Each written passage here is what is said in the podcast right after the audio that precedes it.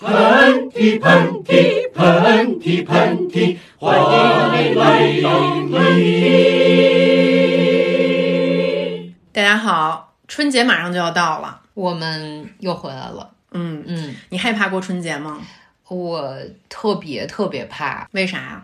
因为每次回家过春节的话，对于我来说，就像内心打了一场无声的仗，就我自己跟我自己打仗，别人都看不出来。然后我有无数个敌人， 像像我拿着刺刀冲来那种感觉。你每次要回保定过春节吗？对，而且有一个既定事实是，我是我们家里面唯一没有结婚、没有孩子的孩子。真的吗？嗯，你们家最小孩子多大呀？我们家就是我是最小的，嗯，然后剩下一个比我大的是比我大五六岁左右这样子，然后大家都是呃儿孙满堂，只有我一个人就是孤零零的。嗯，所以说就是在北京看上去非常潇洒、嗯自由的寒夏，每次回到保定之后，你身上其实会发生那种咱们经常在电视剧里看到的场景。嗯对，其实说实话，在你问这个问题之前，已经是。我已经躲了三年，没有就真正在三十儿那天回过家了，就是因为我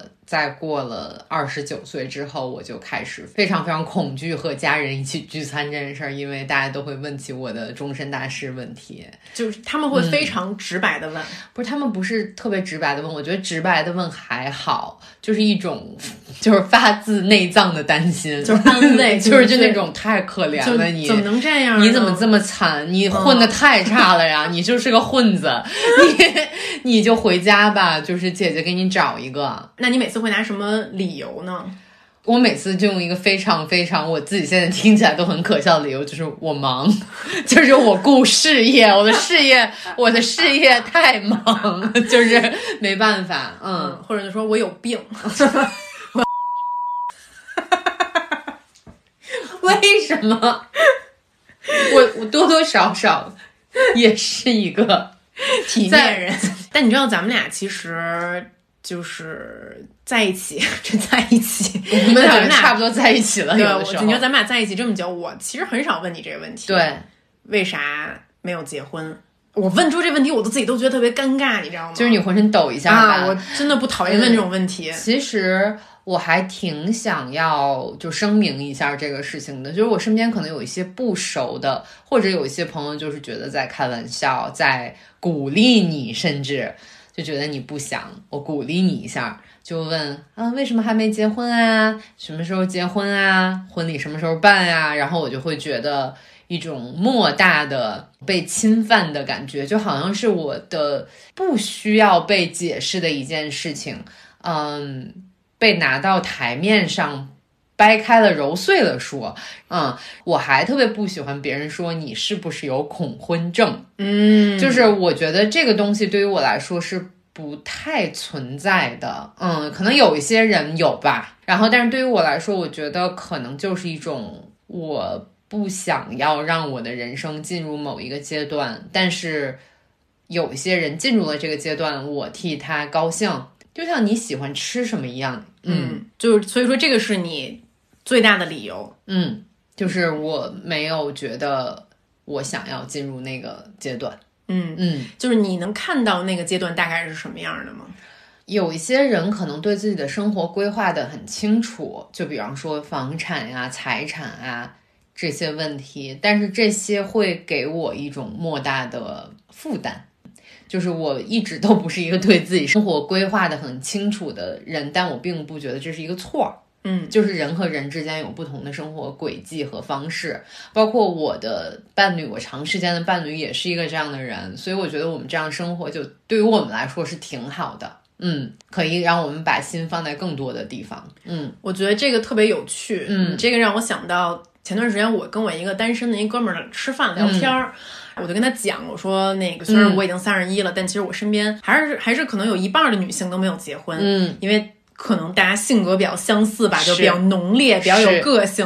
然后我说，比如说我有一个姐们儿还在周游世界，然后可能还在每天风餐露宿，在今天在沙漠，什么明天在荒野。然后完完全全都没有考虑到说所谓的什么结婚呀、生子啊、买房子啊，或者是投资啊这些事情。嗯然后我说我看到他，其实我内心是很羡慕的。嗯，我也不知道，就是好像有一种所谓的这个围墙的这种这种心理吧。是然后我那个哥们儿说了一句话，我觉得很经典。他说什么？他说：“其实你这个姐们儿呢，她是拒绝进入生活。”然后我想了一想，我觉得说拒绝进入生活，我从来都没有站在这个角度上想过这个问题。嗯到底什么是生活？可能就是咱们刚才说的那些东西。嗯但是你可以拒绝进入的呀。嗯，我觉得如果他自己这样生活，让他自己感到开心，并没有伤害或影响到别人，我觉得完全没有任何问题。比方说，有一些人花着家里面的钱去花天酒地，那我觉得不对了，对吧？他嗯自己可以控制自己的生活的呀。对，嗯如果说我自己赚一份钱，是我这个日子过得挺美的，那是那你到底管我什么呢？是对吧？没错嗯，嗯 I love the winter weather so the two of us can get together. There's nothing sweeter, finer when it's nice and cold. I can hold my baby closer to 你问过我这个问题，然后我有一个问题一直挺想问你的，因为我们刚开始在一起的 时候，是你跟另外一个人分开的时候，我我刚想啊说，我 我刚以为你说是我躺在另外一个男人的床上的 你时跟候，另外一个男人裸体在一起的时候，不是你跟另外一个男人刚分开的时候，嗯，我们一直都拿离婚这件事情做一个玩笑，但是一直也没有很认真的探讨过这个话题。嗯，可能说是有一点悲催的离开了那一段婚姻吧。如果我是你的话，我可能还是会有一点点紧张或者是恐惧的。那是什么让你又选择了第二次，能够勇敢的投身到另一段婚姻当中？ 我感觉现在好像艺术人生。啊 你说话今天怎么这么含蓄？ 那我用一种不含蓄的方式说，是什么又让你滚到了另外一个男人的床上？是什么让你又二婚了呢？ 是是什么让你在离婚的不再找另外一个男人的情况下，又迅速二婚？没有，其实我也好像没有跟大家开诚布公的聊一聊聊过这个心理的转变啊。其实韩夏问这个问题，我觉得还挺有意思的。你知道我第一次结婚的时候，嗯，我当时被求婚的时候，可能才二十四岁。哇哦，嗯，我都记不起来二十四岁是什么时候了。真的，我记得特清楚那天，嗯然后是我生日，嗯，然后在英国伦敦出了地铁站，然后他就准备了一个小戒指，说实话号儿也不对，嗯那是我就是就特大，我都感觉是恨不得能戴到大拇指上，我就想说这人嗯是个怎么扳指， 扳让指让你给他缝内裤。然后呢，他也没有跪下或者怎么样的，嗯嗯就是两个人特别平静的从地铁站走出来，嗯走回家的路上，然后他就跟我说：“要不然你嫁给我吧，就把那扳指给我了。这个词永远印在脑海”对，中。然后但是你知道，当时我特别激动，嗯，我就立刻就哭 了，我就是觉得好像这一刻终于降临在我身上了，好像就是嗯终于有人娶我了嗯啊，就是二十岁的小女孩嘛，我觉得你谈恋爱，从从一定程度上，就是你还是幻想着有这么一个梦梦幻的这么一个婚礼。其实我可能想要那个婚礼多过于想要这个婚姻，嗯，对。然后当时我就想说，哇，一般这电视剧这时候就该哭了，你知道吗？嗯嗯然后我就哇就哭了。然后我俩去旁边的一个那个土耳其人开的小商店里面买了两听啤酒，就坐在马路牙子上，一人喝了一个啤酒，然后就 cheers 对方，就说今天我们就就就定亲了。但是你现在回想起这些片段的时候，你还觉得是美好的吗？我觉得都是美好的，非常美好。我记得特清楚，我当天晚上就发了一朋友圈。嗯，我当时就是属于那种根本就从来都没有把这些事情想过，它是。你会是一个什么事情？我都很幸福的宣布这个事情。我当时我记得所有朋友都过来恭喜我啊，等等的。然后我是我朋友圈里面第一个要结婚的人。嗯之后的半年的时间，我就认认真真的准备自己的婚礼，把每一个细节都策划得特别好，然后甚至亲手做了很多很多手工的东西。就如今想来，我觉得我的第一段婚姻可能有了一个完美的开篇。嗯对，然后包括那个婚礼视频，就是好多人都看过。但是好像我结那个婚就是为了有那婚礼似的。我记得那个婚礼十二点钟差不多吧结束了，然后我俩打了一个车回家，然后还有一些喝醉的朋友一起回来，跟我们一起回来，我还给一些喝醉的朋友煮了泡面，嗯，然后完了之后我俩都烂醉如泥，然后那天晚上也啥都没干，然后但是我就在黑暗里面，我就自己把那件婚纱给脱下来了，然后我当时我的新婚丈夫已经在我旁边睡着了。那一刻我记得特别清楚，我现在还能记得那个感觉，因为卧室没有开灯，我一个人把那件裙子脱下来，然后我就想说，婚姻要开始了吗？嗯但是对于这个部分，我还毫无准备。嗯我的一切准备，我的一切二十岁的对于爱情的幻想，都是那个樱花歘就散开的那一刻。嗯但是王子跟公主从此幸福的生活在了一起之后呢，我并不知道，嗯也没有人告诉我。嗯，你觉得是什么时候你开始对婚姻这件事情有了比较正向或者真实的理解了呢？说实话，就算我第一次婚姻结束的时候，我仍然也不太清楚到底什么是什么是婚姻。嗯，对我甚至觉得说，因为第一段婚姻到尾声的时候，肯定有一些不愉快的地方，然后两个人总在吵架，就特别特别像之前徐静蕾跟佟大为演过的一个电影儿我爱你，嗯《我爱你》，就两个人不停的在吵吵吵吵吵吵。然后我觉得好像每一个感情都可能是这样子的，嗯都有一个瞬间，就是你觉得我心好酸啊，好痛啊，嗯我为什么要跟这个人在一起啊？但是我又好像又爱他，然后我告诉自己，可能爱情就是这样的，就是在酸楚里面的一种愉悦。嗯直到我结束第一段婚姻之后，有挺长的一段时间里面，我可能有在 date 呀、然后可能有恋爱呀、但是没有一段正式的恋情。嗯然后在那段时间的话呢，我用大量的时间做了一件事情，就是经济独立。嗯因为其实我第一段感情里面，我经济是不独立的，嗯就连我们婚礼的钱都是我爸妈给的，就是或者他爸妈也给了一些，嗯对，然后包括我们租房的钱呀、很多时候都是我还是在管我爸我妈要。嗯所以说，其实第一段婚姻结束，与其说是结束婚姻，不如说是让我自己断奶了。嗯这也就是为什么好多时候我特别想翻过头来跟一些二十出头的女孩说，嗯，就是千万不要急着在你独立之前先去想结婚，嗯因为我当时其实就会有点怕，我就想说，那我毕业了，呃，好像我脱离了那个家庭，那我再找一个人，这样的话咱俩一起过日子，我好像觉得更有安全感一些。嗯但其实不是的，嗯，我也看过一些，然后也听过一些女生想要结婚的理由是，我想要找一个人照顾我。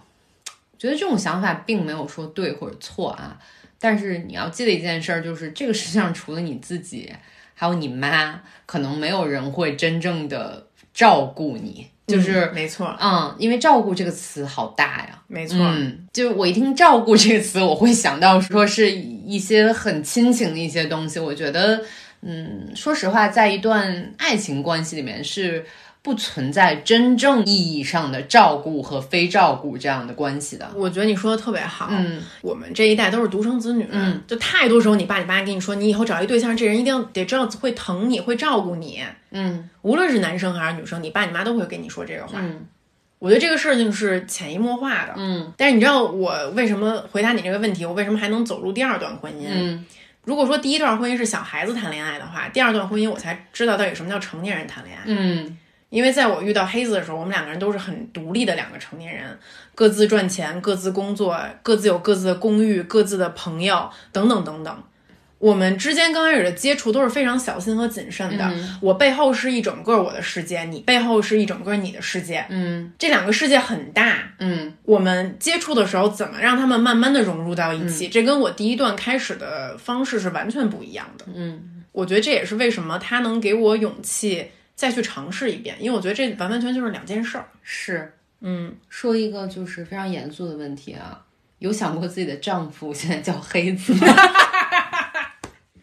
你知道现在我随便发一条微博，就是你刚才，嗯，就是在特别鸡汤的说，直到直到遇到了黑子， 然后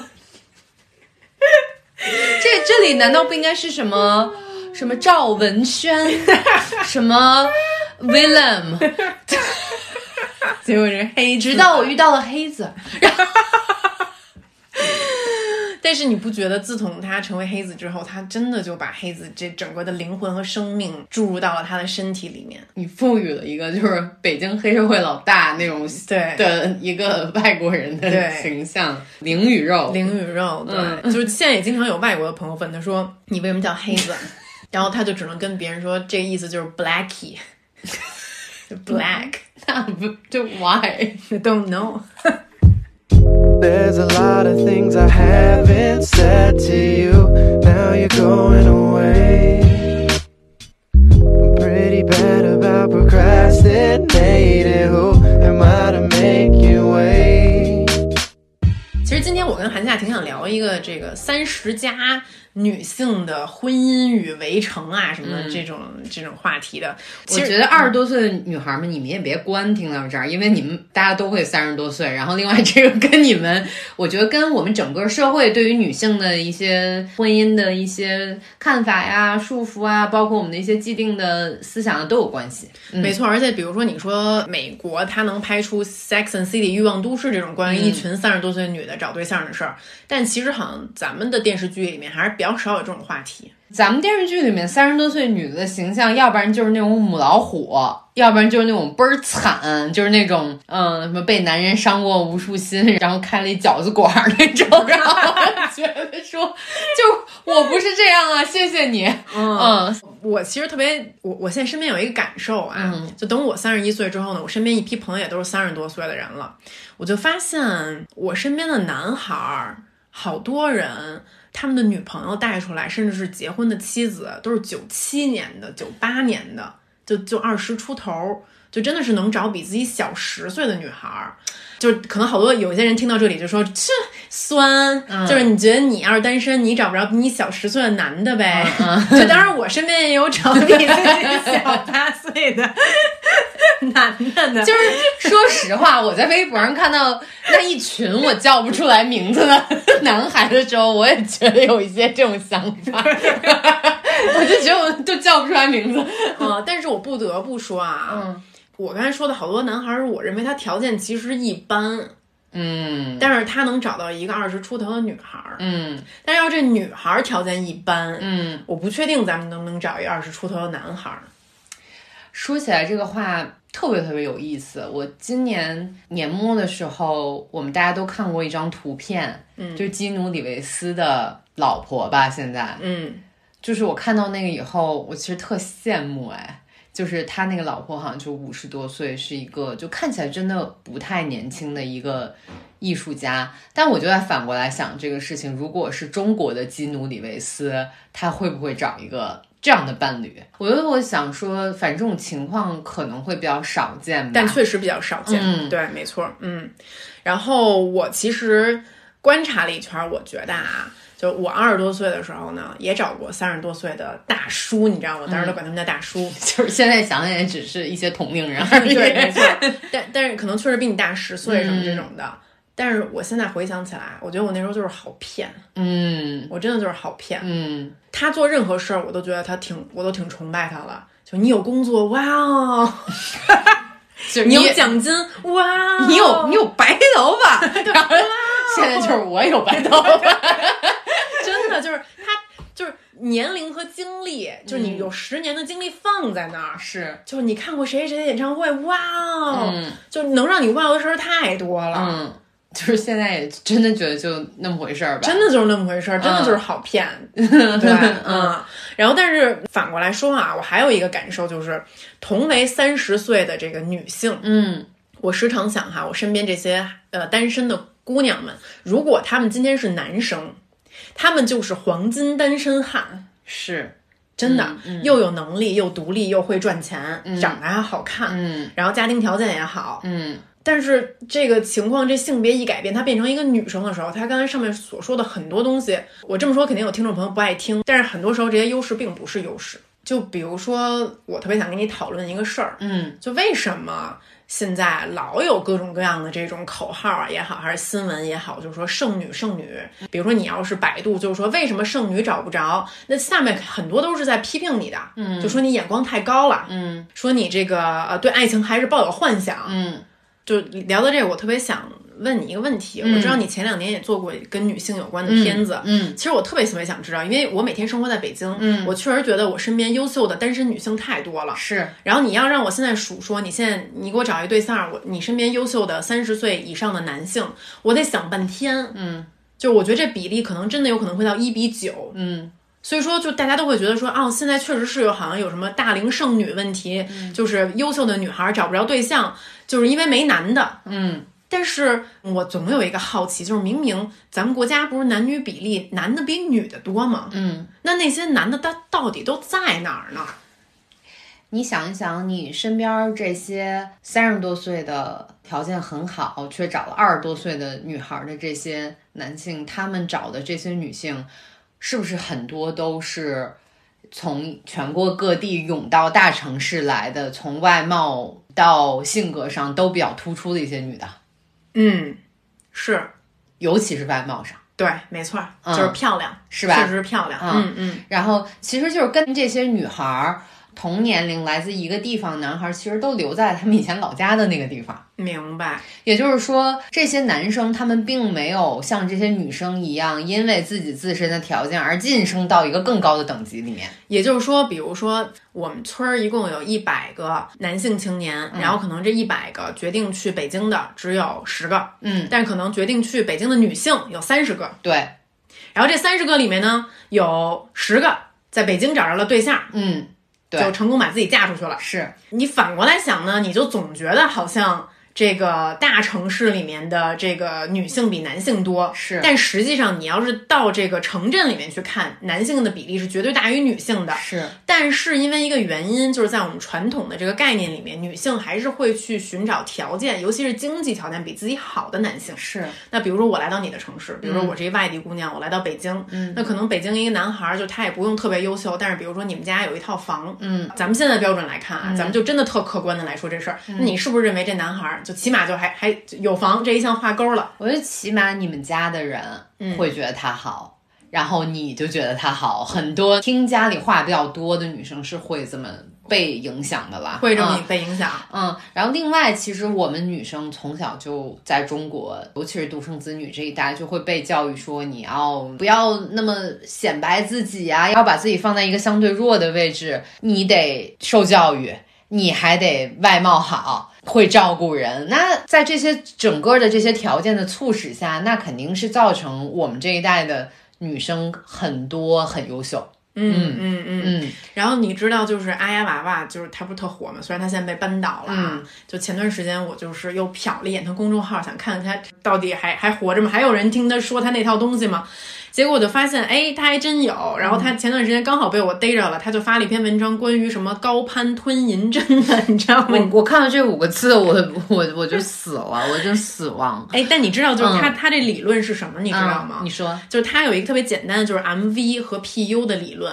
MV 呢是由八项标准组成的，这八项里面包括你的外貌、你的什么身高、体重、胸围、嗯你的教育程度、你的家庭什么等等等等吧。嗯然后呢，这个 PU 呢就指的是伴侣的忠诚度还是稳定度还是什么的一个意思。你作为一个伴侣，你靠谱的程度。那比如说呢，他们建议你，比如你喜欢一男孩儿，你过来问他问题，他要建议你，你们俩都互相给对方打分儿。比如说我是一七分儿的女的，嗯，然后我喜欢上了一八分的男的，我这就属于高攀吞银针。也就是说，咱们用人话来讲啊，就是如果这银针到底是指就 refer 嗯我 what？我也不知道，就是 needle 就是你喷它，你就要被扎死。就要被扎死啊，就容嬷嬷就来扎我。对，就是比如说我这这种情况的一个女孩，我喜欢上了一北京富二代，嗯，然后那我就是要吞银针了。对，他的意思就是说，你永远不会得到这个男的的。你要是因为他身边会有更多的比你好的女孩宗着他，他认为你就应该找跟你一样的，都找七分儿的，或者你应该找六点五分儿和六分儿的，你的婚姻才能得到幸福。所以这个语境里面根本就没有男的，就是只有女的要吞银针。是没错儿，他的理论里面基本上就是嗯建议女性去找跟自己条件相当和比自己条件差的。我我我每次看到他的时候，我就后背发凉，我也不知道为什么，就有一种为什么这个人的话有人看。但你知道，我觉得他根本就不是 target 我们我们这种类型的人，他可能觉得我们就是特傻，他肯他他嘲笑我们，嗯，就是你们就是就是傲去吧， 你们就一辈子你们推俩，你们就对一辈子推土车吧，对就是你们家都单身，结了就、嗯结了都得离， 是没说错，你知道吗？真的，一语中的。真的，我跟你说，就是，但是我觉得有意思的一点就是啊，OK，我们从一个道德的层面上来看，确实觉得他说的这些都是一派胡言，你知道嗯吗？我就爱情怎么能被这种东西所束缚，还所打分，你知嗯道吗？还还能有这么多标准？但是从一定程度上来讲，你客观的去按中国的这个大环境来讲，嗯我觉得他有他聪明的地方。嗯，就比如说韩夏，你今天没有结婚，但是你分手了，你会害怕分手这件事儿吗？我挺害怕分手的，我就说我真的不怕不结婚，那我稍微有点怕分手，是因为，嗯，那个恐惧是来自来源于多方面的啊，但是以其中有一个就是因为我觉得，如果我现在分手了以后，我在中国的这个环境下，我可能找不到男朋友，或者很难找。我觉得就是找不到。我其实切身体会过，因为我男朋友跟我不住在一个地方，有一些陌生的男孩儿，他过来跟我表示过好感是有的，但是他们一听到我的年龄，都会觉得啊、姐，嗯，就会有一种敬而远之的感觉，那个一点儿都不会让你觉得舒服。嗯嗯，如果说他觉得年龄不是问题，他可能在进一步了解你之后，他发现你是一个这么独立的女人，对，他发现你可能不需要照顾的时候，嗯，他就更加的不想跟你在一起。嗯，就是因为我会觉得说他说的很多话我都不同意，我会直接说出来。但如果你说咱俩现在都是单身，嗯也没男朋友没老公 啊，就我听着我真觉得巨惨，就顶完了，哎我觉得要天要大了，你啊描然后然后以阿丫娃娃的这个情况来分 析，我现在就可能只有一点五分儿， 你就找一个一分儿的男的，跟我保定那个高中后边坐着那种流鼻子那种大傻子 结婚。对，就就反过来说，如果你在北京遇到了一个青年导演，啊嗯他拍过院线电影了，啊，今年你老30是看，你又给我又没有，我就配说对儿，不是，我给你假设这个啊情况，啊你要喜欢那男的，嗯你就是在吞银针， 对我就吞我吞五根儿银针，也你们俩差五分儿。 嗯，我觉得好惨，我都不敢想这个情况。对，但是就是抛开这个个人感情因素不不聊，但你觉得他说的这有道理吗？就虽然咱们刚才他说的那些东西我们都很痛恨，嗯但你要真想找，你只能找比自己条件不如的。嗯，我会觉得，我看他的东西的时候，像你说的，我会气到脊背发凉，然后但是我会觉得是有人实行并买他的账的。你知道他的那个 PU 就是指这个什么伴侣忠诚度还是什么靠谱程度的这个，就啥是 PU？我给你举个例子啊，像咱们都属于 PU 高的人，你就是知道为什么吗？不知道，就尤其我啊，嗯就是我就在外面天天搔首弄姿，就是什么嗯露乳沟，我都没有，我就主要是我过于高调，嗯这就是 PU 高。嗯，像王一冰那个就早就 PU 高就爆冲冲出 冲出亚亚洲洲，就是冲出冲出地球，外公， 就天天发自己比基尼，就是嗯光着屁溜儿在大街上走的这种女的， 就是真的是冲出天际了 嗯啊！就是如果咱们现在去找娃娃姐，啊比如咱俩都喜欢那青年导演，啊嗯然后她肯定要咱俩降 PU，我觉得这个我就得把微哎博给关了。我觉得有点可怕，就是你你就得美白，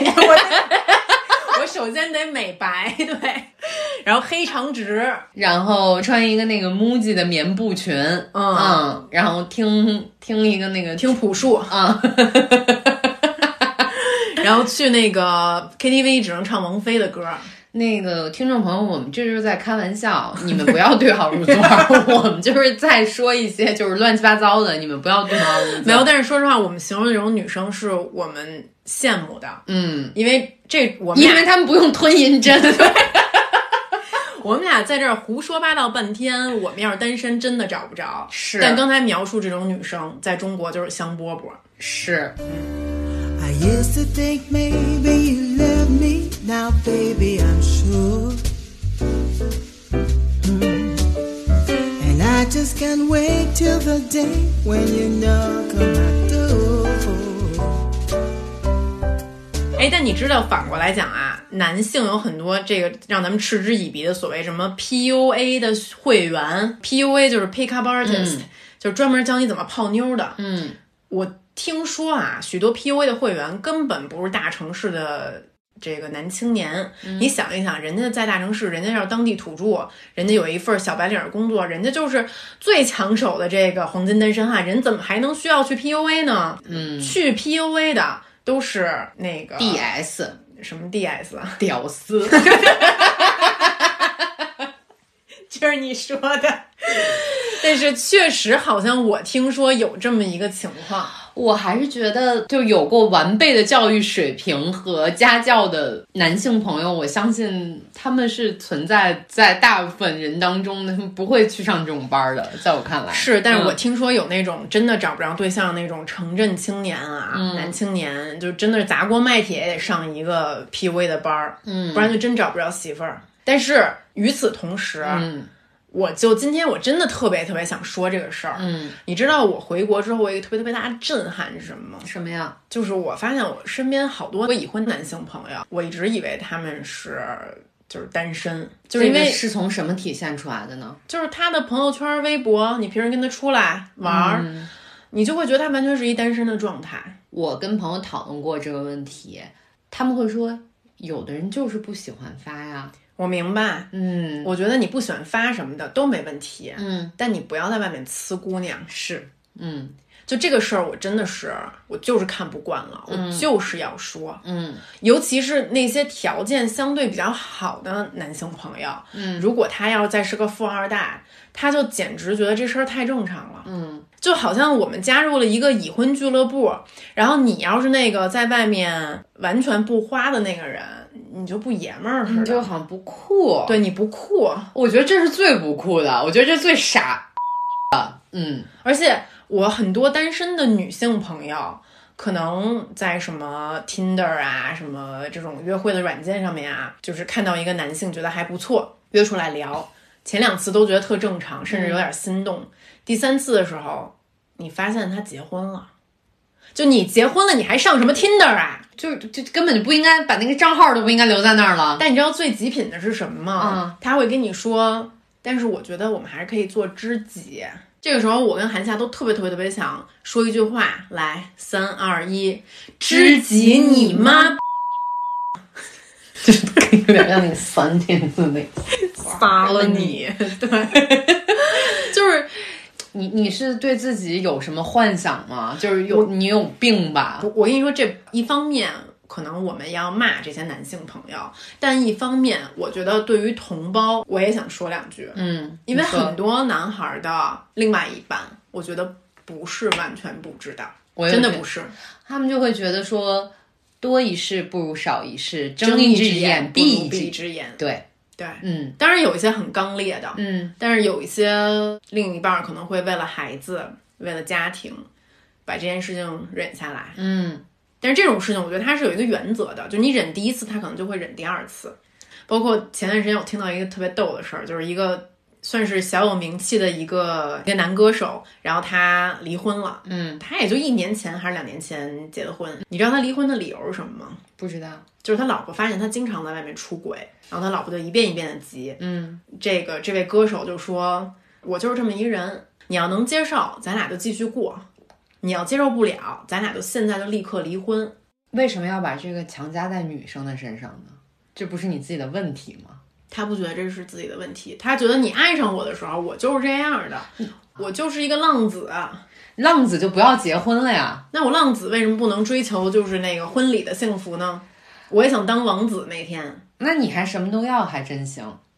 有些人就是不适合结婚的，在我看来，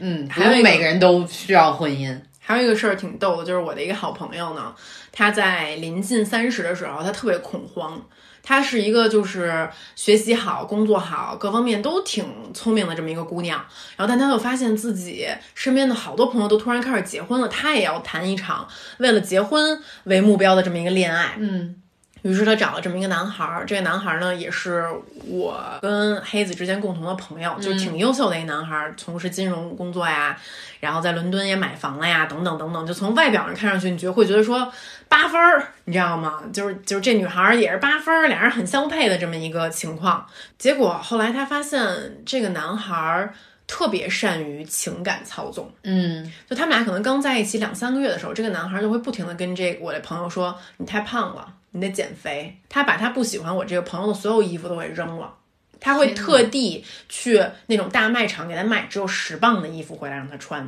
就是修女穿的那种衣服，你知道吗？这他妈的就是现实版的《Handmaid's Tale》啊！嗯，包括他不允许他在外面过于高声的说话，然后不允许他讲任何他认为不合时宜的笑话，也不允许骂任何一句脏字，不允许工作时间太晚。然后那个男孩呢，最过分的是，他知道我的朋友是中国人，他不能接受中国的文化，他被迫我的朋友去接受所有他自己的文化，但是他不愿意去做一步妥协。就我们都在清楚他做一件事情，就是他想把我的朋友完全改造成他心中理想的妻子的样子。嗯，我们在知道这俩朋友在一起的时候，我们都觉得说也许会挺好，因为这俩人都有点结婚狂。嗯，结果发现男人发狂的时候比女人更可怕。最后这个男的他就出现了更严重的语言暴力和肢体暴力。最后一次他们俩大吵，这个女孩声音稍微高了一点，他就把这个女孩的脖子整个按在墙上。后来我的朋友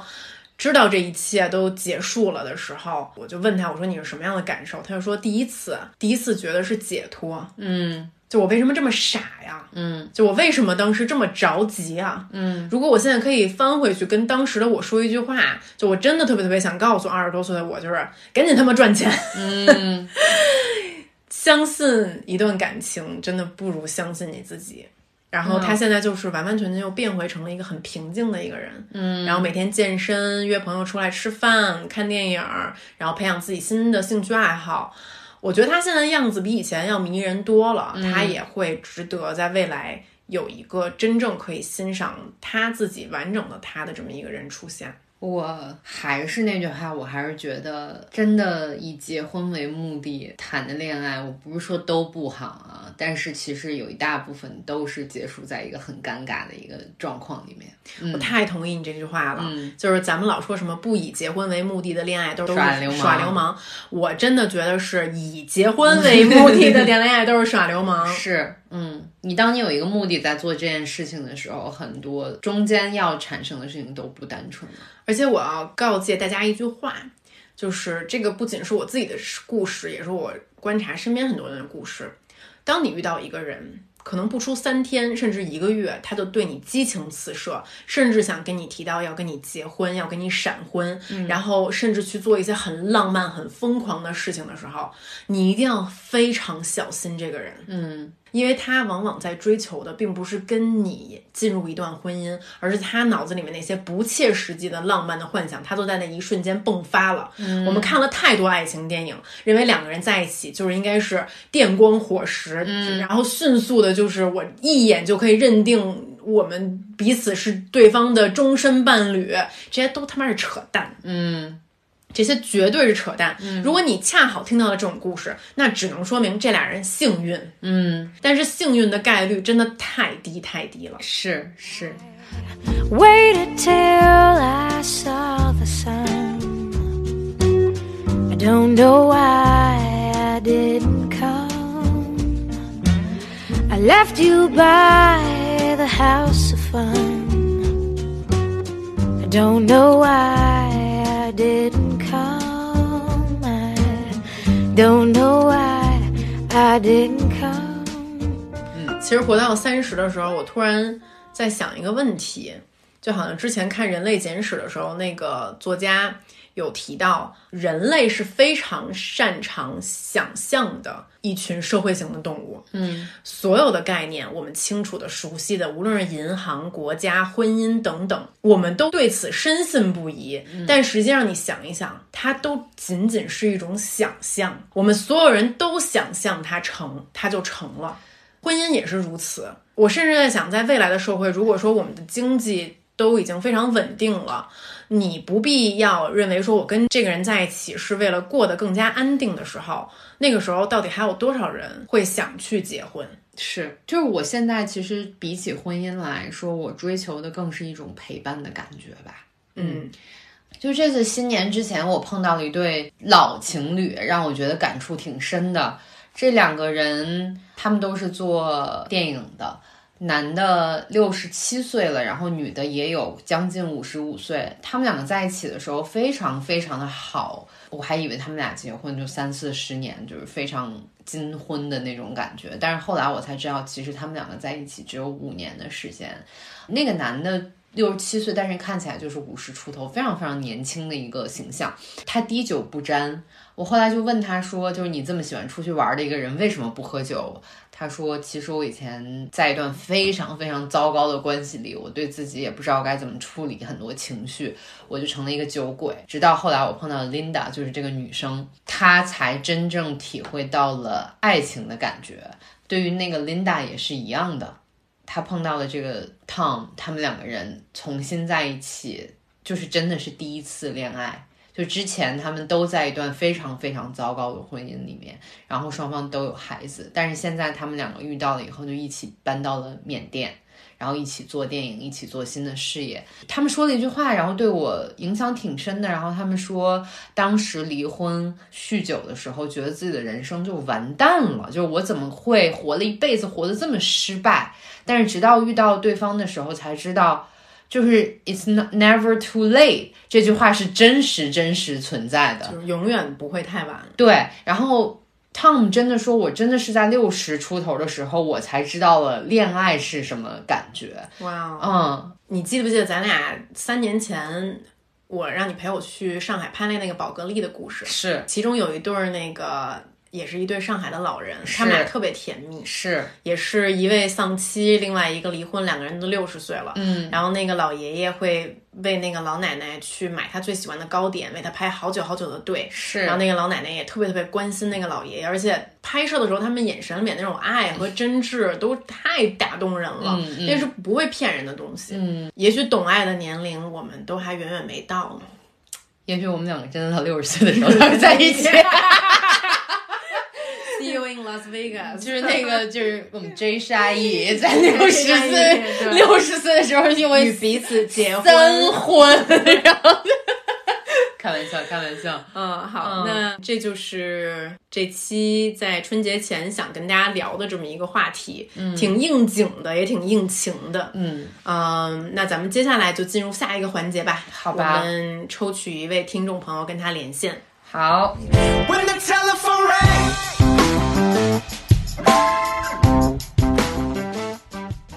我们接下来要打的这个电话呢，是这么一个朋友，他这封私信呢稍微有一点点与众不同。他说他最近有一些迷茫，因为啊、呃看到北京急诊杨文医生被杀害的朋友圈的文章之后，他对自己的这个兴趣和憧憬有了严重的怀疑，因为他也非常的想成为一名医护人员，但是他不确定未来将面临的是这种血淋淋的场面吗？以及这种患者与医护人员之间的这种针锋相对、这种残忍的事情，会不会一遍一遍的发生？其实咱们好像很少会跟这个读者朋友去聊这种稍微有一点点沉重的话题，包括这个新闻一出来的时候，我们大家读到都非常的心碎。是嗯对，所以说之所以选择这封私信呢，也觉得。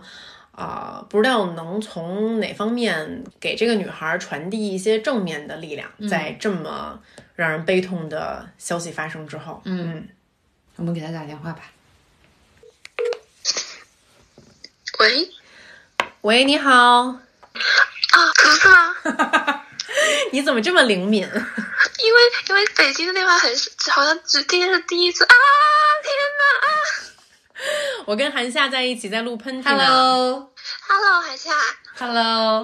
啊！天哪！我们刚刚读了你发给我们的消息，然后想跟你一起聊一聊这个事情。你多大啦？我现在大二，应该刚过二十，今年二十一，还没过二十一周岁的生日。你在读什么专业呀、我在读医学， 那你好厉害，你一定是个学霸， 学习很好。这我就没有 没有，所以说你当时当时为什么想学医呀、其实是因为我爸是医生，然后我以前也是，就是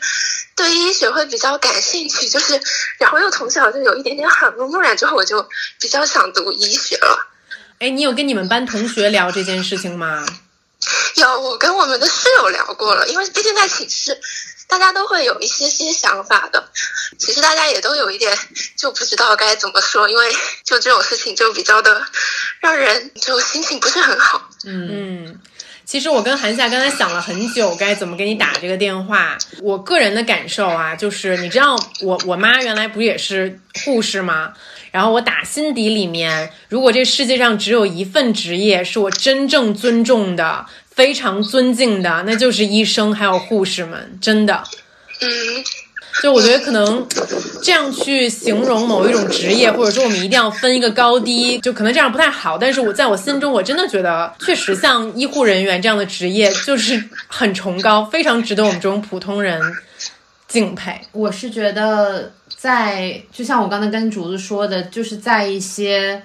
呃，非常令人敬佩和难度很大的一些职业当中，我们都会受到非常非常大的挑战和一些我们可能意想不到会发生的事情，但是这个事情并不能阻止我们去做这件事情。如果说我们心里面抱着很强大的信念感去做一件难度超级高的事情的话，中间发生的一切事情，它可能会让我们难过，可能会让我们陷入低谷，但是它不会停止我们去做这件事情。是这样的，就是就只要你对他还是充满充满热爱，还是对他充满喜欢，就不管中间怎么样的时候，你还是会去想，还是会想去做，还是会想要继续下去。嗯，反正我跟你说啊，反正我跟你说啊，我超羡慕你的。我要是学习好，能学医，真的，我跟你说，我就不在这儿坐着了。 而且你知道吗？我觉得，我觉医生得好性感啊！对，我就真的医生超性感。我就以前约会过一个医生，你知道吗？就是就是因为他的医生身份让我觉得格外着迷。然后，而你知道吗？现在我们生活的这个年代，医学科技发展的多么的快啊！我觉得真的，你们在见证这个时刻是一件特别特别令人激动的事情，而且你们就是实践者。嗯，嗯，我也觉得，所嗯以还是要充满信心 吧。嗯，嗯，好的，我的期末考又充满了干劲，我又可以去开心的备药理了。嗯嗯 好吧，那就这样了。祝你今天晚上开心，好吧？嗯，啊，好，拜啊拜。太激动了，拜拜，拜拜。哦，太可爱了。 这女生的声音一直在颤抖。我知道，嗯嗯，我我真的觉得就是打完这个电话，心里挺感动的。嗯。就是任何一些人，他有信念的时候，好嗯像他的人群里面都会闪闪发光。是，嗯没错。 Respect，嗯， When the telephone rang.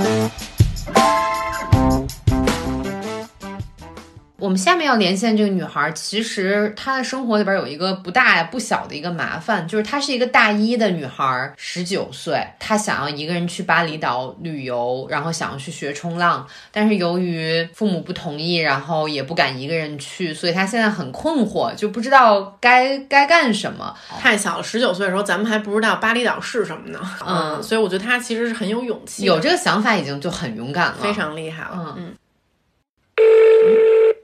喂喂喂，喂，Hello，喂，是竹子吗？ 是啊，我跟韩夏在一起呢。啊，真的吗？我们收到你的私信了，啊，然后现在是一个什么情况呀？不了了之了。但是我妈妈答应我明年让我一个人去三亚，哦，哦，暑假的时候。哎，你知道三亚有一个那个后海那么一个村哦子，啊，我之前对去我过，知就是冰冰也道老在那里冲浪，然后那里的浪非常的温柔，而且那里很适合学冲浪。嗯啊，那太好了，我就打算去那里学。嗯，就是我们觉得，就是你已经很勇敢了。我们两个十九岁的时候都不知道什么巴厘岛， 没错儿，然后也根本不知道什么是冲浪。 就是我觉得你在这么小的年年纪有这个想法，我觉得你已经非常非常勇敢了。那可能从你这么大的年纪就想到要一个人去一个什么地方，对于你来说都会有一些小小的恐惧，对吧？我觉得这个没有关系。我觉得你妈妈就同意你去三亚做这件事情，对于她来说是一个非常非常大的进步了。我跟你说，那后海村里面有凉皮儿，那凉皮儿啥都挺好吃的。 真的嗯吗？那我一定要去试一下明年暑假。也许你在那儿也能找到男朋友。没错儿，我找跟一你说，冲浪 boy，感情事业双丰收。我觉得像巴厘岛这个梦想，可能他现在就这这一年实现不了没有问题。你像我，我可能到二十四五岁的时候，我才第一次出国，之前我都不知道，我没有想象过自己能够去外国，没有想象到自己能够环游世界去拍摄这些事情，在我的蓝图里面都从来没有发生过。我到了二十五六岁的时候，才有了第一次这个事情的发生，所以我觉得真的不晚。也许有后海、三亚这一次的经历，就会给你有一些新的启发。嗯，我觉得就循序渐进的来吧，这种事情。是没错儿。哎，我还挺开心的，就给你打的这个打的这个电话，现在已经有了新的进程。这个 事情，对，进程速度太快了。 嗯我也特别兴奋，今天刚好我放寒假，嗯啊，啊，你看学生真好，真的有有寒假，嗯，我我也决定明天给自己放寒假。放一 天半。